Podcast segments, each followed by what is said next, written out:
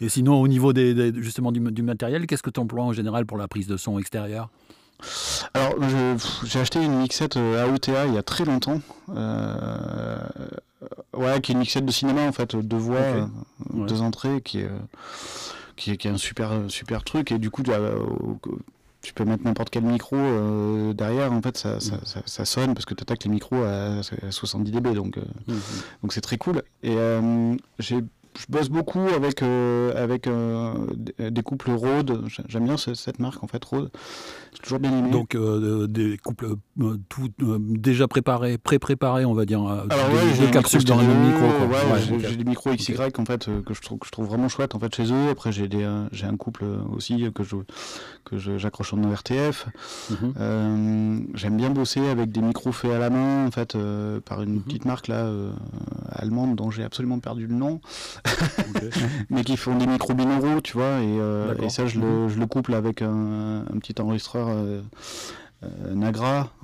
voilà, j'aime bien ce genre de choses. Et à, côté de ça, tu vois, je, là, je, teste des micros USB. Je trouve ça hyper bien, ça, ça m'amuse, tu vois. Hum. Euh, je trouve que l'enregistreur du, de, l'iPhone est, fou. Euh. alors bon, c'est droit, hein, mais, mais ça marche, tu vois. Hum. Voilà, après, euh, qu'est-ce que j'utilise? J'utilise toujours mon TLM, tu vois, mon TLM 100, en fait, ouais, pour, pour les voix. J'ai toujours mon LEM depuis des années, et des années, ça fait 25 ans que je l'ai celui-là. Euh, tu vois, avec un petit préamp, euh, ça pour les voix aussi, mais sur le terrain ça marche. Enfin. Super. Mais après voilà, tu vois, j'ai que ça, quasiment que ça, et euh, et ça me suffit. J'ai toujours un peu fonctionné. Alors ça, c'est tu vois, c'est mon côté un peu plasticien. C'est-à-dire que j'ai toujours, j'ai fabriqué ma, ma, palette et, et j'en suis jamais vraiment sorti en fait. Mhm. Mhm. Tu vois, je, je j'ai pas envie d'avoir 14 ou 20 micros ou 30 micros. Ceux qui fonctionnent pour moi, j'aime bien et je sais que du coup, euh, ma palette, elle enfin, mon, matériel en fait et mon ma matière en fait, je la connais et du coup après, je peux la malaxer et la traiter pour pouvoir arriver à ce que je veux quoi je suis pas attaché, par exemple, tu vois, au matériel, etc. J'aime bien euh, avoir de la qualité, bien sûr, mhm. mais, euh, mais ça m'arrive en fait des fois de me dire, euh, je vais enregistrer un truc avec mon téléphone et, ça suffit parce que ça rend quelque chose, quoi, tu vois, ça raconte quelque chose, et voilà. Moi, c'est ça qui m'intéresse dans le son. Et puis alors depuis qu'on a tous ces outils numériques là, moi je, suis fou. Qu'est-ce que tu utilises comme, euh, comme, synthé, comme, euh, comme matériel en studio? Alors c'est pareil, tu vois, des synthés j'en ai eu, mais des, à la peine. J'ai tout viré. Euh, j'ai tout viré, mais vraiment un truc de fou. J'ai un, un Mini Moog et un MS20. Un MS20, c'est tout. Super. Ouais, j'ai plus rien et je veux plus rien quoi. je veux plus rien. c'est bon ça. je veux plus rien. Je me suis toujours euh, parce que je me perdais en fait là-dedans. Donc le mini Moog euh, qui se qui se désaccorde toutes les tous les quarts d'heure, c'est ça? C'est ça. Super excellent.